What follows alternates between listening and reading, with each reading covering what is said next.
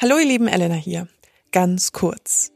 Ich habe mich nicht im Terminkalender vertan und aus Versehen eine Woche zu früh eine Folge hochgeladen. Nope, ich melde mich jetzt immer ganz kurz jede zweite Woche. Versteht ihr? Ganz kurz? Ja, okay.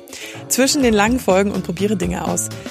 Ja, das ist eigentlich schon der rote Faden der ganzen Sache. Ich probiere Dinge aus. Yay, welcome. Heute backe ich nämlich ohne Zucker, sondern mit Zuckerersatz. No joke, Brownies stehen auf dem Speiseplan und äh, Zuckerzusatzstoffe mit seltsamen Verpackungsbeschreibungen auch. okay. Steht hier wirklich. Kann bei übermäßigem Verzehr abführend wirken. So wie zum Thema Abnehmen. Na gut.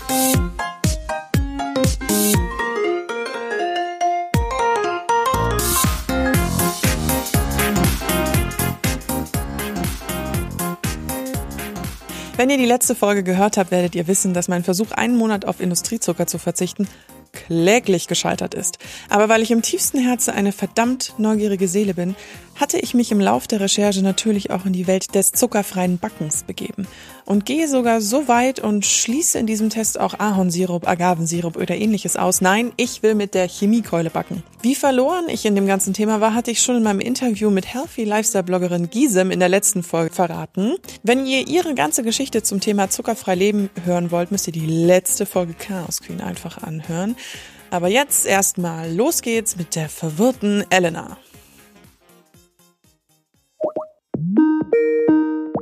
Wenn ich jetzt, ich habe ja vorhin schon angekündigt, ich möchte irgendwas Süßes backen mit diesem Zusatzstoff. Erstens mal, wo kriege ich das überhaupt her? Das kriege ich doch nicht im Supermarkt, oder? Dieses Erik.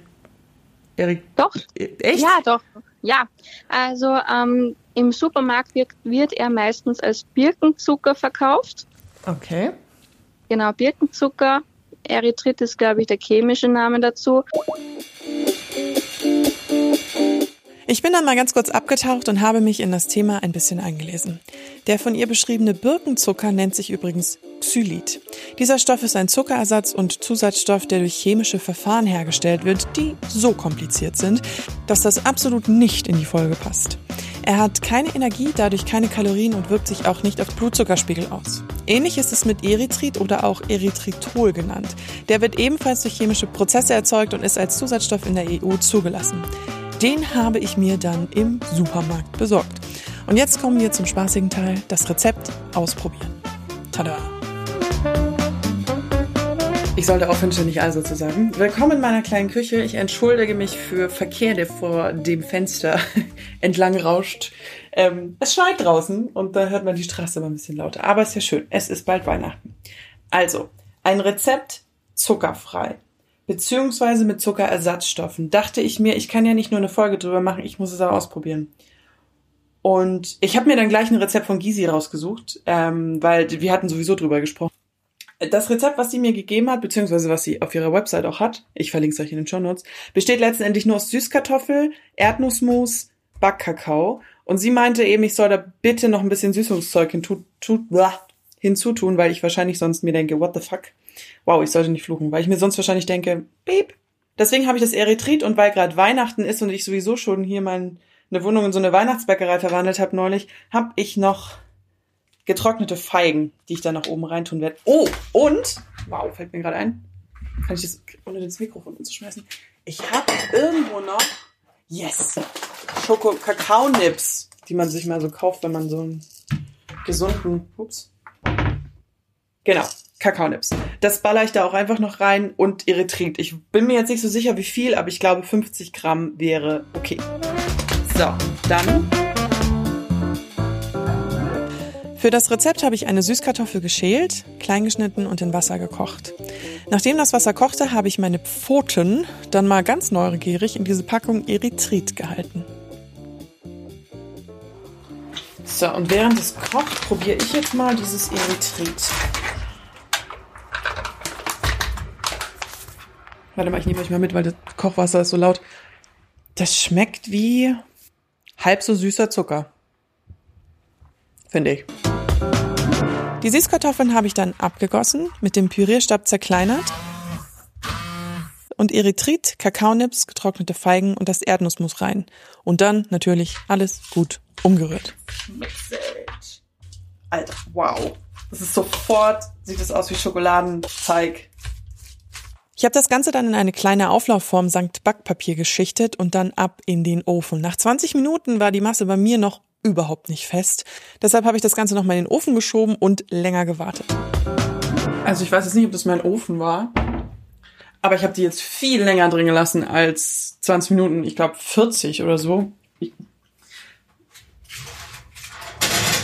Und dann das Ganze auskühlen lassen und dann kam es zum entscheidenden Geschmackstest und ich habe die Regel nicht mit vollem Mund zu sprechen, vollkommen, aber auch vollkommen ignoriert. Es tut mir leid.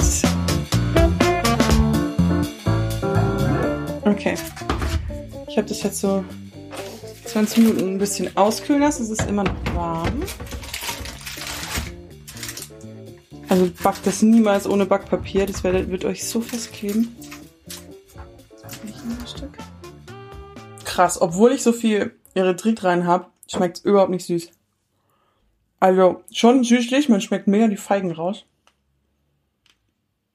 Wenn man die Süße von Süßkartoffeln kennt, also den Geschmack und wenn man, also es gibt ja Leute, die haben krassere Geschmacksnerven als andere. Ich bin zu denen, die da relativ krasse haben. Also ich denke, wenn man Bock auf Schokolade hat und wenn man, wenn man wirklich seine Geschmacksnerven runtertrainiert hat, dann kann es schon ganz geil sein. Also es ist nicht schlimm, es ist auch Brownie-Form, also es wird fest. Man halt sagt, okay, ich habe mitten in der, im Tag so richtig Bock auf Schokolade. Und man will sich das aber so ein bisschen abtrainieren. Man hat das Zeug in der Tupper irgendwo. Kann ich mir gut vorstellen. Und besser als diese Avocado-Geschichte. Ich weiß nicht, ob ich die in der letzten Folge drin gelassen habe. Aber eine Bekannte von mir hat mir mal so, ich glaube, es waren Cookies, wo die Basis Avocado war. Und das Problem war, durch diese Grüne des Avocados sahen diese Cookies halt einfach wirklich aus wie Kuhfladen, weil immer so dieses hellgrün durchschimmerte. Und hat mich mega abgeturnt. Aber dadurch, dass das hier, man sieht, man sieht auch die Süßkartoffeln nicht. Es ist jetzt nicht das Beste, was ich jemals gegessen habe. Aber es ist praktisch, es ist super einfach zu machen. 9 von 10. Weil es wirklich gut ist. Ist das Ganze schlecht gewesen? Nein. Ist es wie ein Zuckerplätzchen? Nein. Muss jeder die Entscheidung selbst tragen, wie viel Zucker er in seinem Leben integrieren will? Ja. Ich habe mir für 2021 vorgenommen, wieder das ganze Süßkram aus meiner Ernährung zu streichen. Wegen Weihnachten und Corona und diesem doofen Lockdown bin ich im Dezember ja etwas sehr gütig zu mir gewesen mit dem Thema, denn seine Geschmacksnerven kann man wirklich trainieren. Ich habe es selber schon erlebt.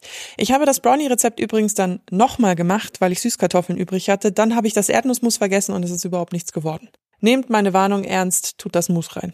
Das Rezept findet ihr bei Gisem auf ihrem Blog, den ich euch auch in den Show Notes verlinke. Sagt mir mal, ob ihr diese kleinen Folgen gut findet und ob es Dinge gibt, die ich mal unbedingt testen soll. Am besten erreicht er mich über Instagram auf Chaoskin Podcast einfach durchgeschrieben. Bewertet gerne meinen Podcast positiv und lasst mir einen Kommentar da. Das hilft mir sehr weiter. Wir hören uns hoffentlich nächste Woche dann wieder mit einer langen Folge. Das war's ganz kurz von mir. Eure Elena.